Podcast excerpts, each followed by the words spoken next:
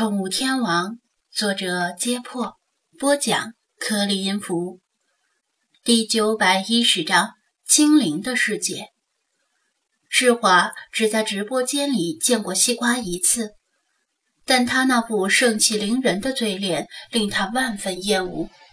进直播间不送礼物白嫖也就算了，凭什么还以一副人生导师的样子对他指指点点？他觉得自己开始走霉运，就是从遇到这个 ID 开始的。从那时候开始，简直是诸事不顺。再次见到这个 ID，他恨不得把他从屏幕里揪出来痛打一顿，然后剥光衣服扔到店门口去示众。然而，网络的匿名性令他没办法这样做，只能生气的干瞪眼。哟，主播生气的样子好漂亮，我觉得我需要换个 4K 显示器，方便舔屏。这每个表情都能当壁纸用啊！继续，不要停。老夫就是浪，送出一个大闸蟹，并留言。世华本来想继续生气，用他的眼神令西瓜感到恐惧，但一看到有人送礼物，立刻就眉开眼笑。也有人询问他在哪个城市，因为从他的口音上听不出任何端倪，完全是标准的普通话，偶尔会冒出几个古怪的韩文。他倒是记着张子安的叮嘱，让他不要暴露自己所在的城市。更不要暴露自己的具体位置，否则被直播平台发现的话，可能会把他封号处理。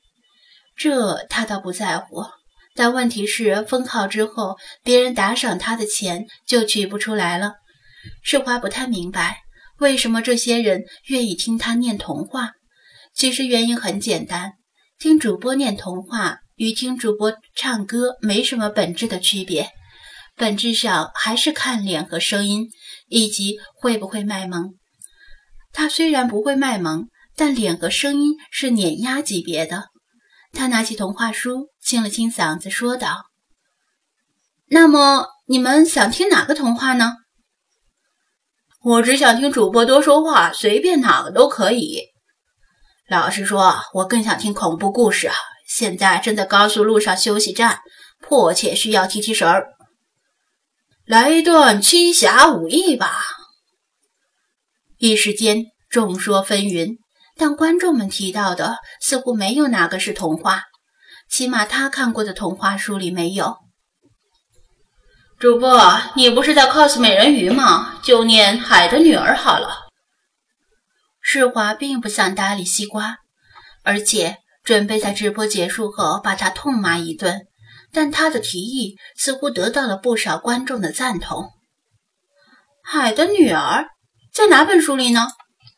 世华翻了翻手头的这本童话书目录，没有找到这个名字。这是当然的，毕竟他拿着的是《格林童话集》。主播是在卖萌吗？虽然我没读过，但好歹也知道应该从安徒生童话里找呀。说起来，这个童话挺有名的，不过我也没读过，只看过迪士尼动画版的，而且觉得比较一般。其实啊，这个故事本身比较一般，无非又是个王子和公主的故事，只不过悲剧结尾在童话里比较另类而已。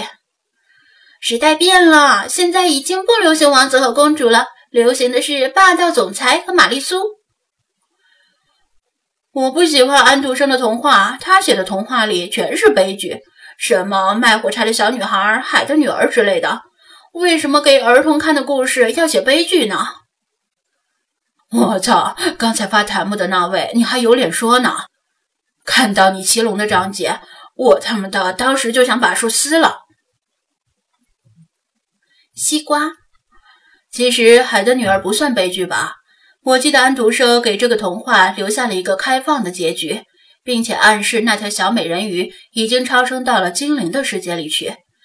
这比留在人间跟王子腻腻歪歪生一大堆熊孩子要好得多了吧？御风者，哈哈哈，熊孩子必须死。世华注意到这条弹幕，虽然是来自他最讨厌的艾迪。精灵的世界，他产生了一些兴趣，开口问道：“精灵的世界是怎么回事？”直播间里大部分是男人，即使看过这个童话，也没有留下太多的印象；而女人就算看过，也只是更多的关注小美人鱼最后的悲剧结局，并没有注意到什么精灵的世界。没人能够回答他这个问题，而看似唯一能够回答的西瓜，偏偏在这个时候又沉默了。可恶！世华没有办法，只好从一摞童话书里翻出《安徒生童话集》，然后从目录里找到《海的女儿》，翻到对应的页面。好长呀，还有好多不认识的字。他略一浏览，就泄气般的皱眉，觉得念这篇童话实在是太有挑战性。当然，他皱眉的时候，就有很多粉丝截图留念。但是西瓜的话引起他浓厚的兴趣，他很想知道所谓的精灵世界是怎么回事儿。看观众们的弹幕里提到的这篇童话，似乎也是关于一条美人鱼的故事。这就更令他在意了。他没有看到那部韩剧《美人鱼》的结局，至少这篇童话肯定有结局吧？好吧，那我开始念了。他再次清清嗓子，用磕磕绊绊的语速念道：“在海的远处，水是那么蓝，像最美丽的石车，菊花瓣。”遇到不认识的字，他只能对照着拼音念。再加上他在意观众们的反应，注意力不太集中，时不时会念错音调，或者彻底拼错，引得观众们频频发弹幕吐槽。然而，正是因为他念得不好，有些错误十分离谱，与前后文联系在一起，极具喜剧效果。最关键的。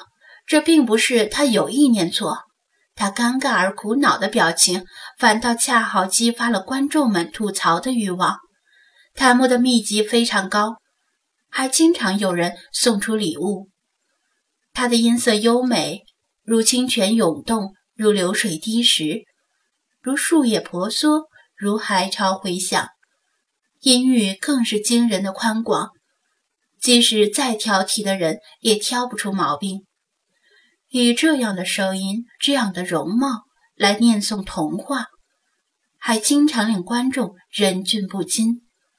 即使这是流量较少的上午，还是有很多人被从其他直播间吸引过来，而他自己则不知不觉地沉浸在童话故事里，根本没有注意到自己的粉丝数量在飞快增长。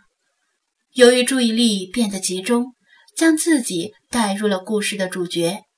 虽然还是经常念错，但他的声音已经注入了感情，不再像刚开始那样苍白无力。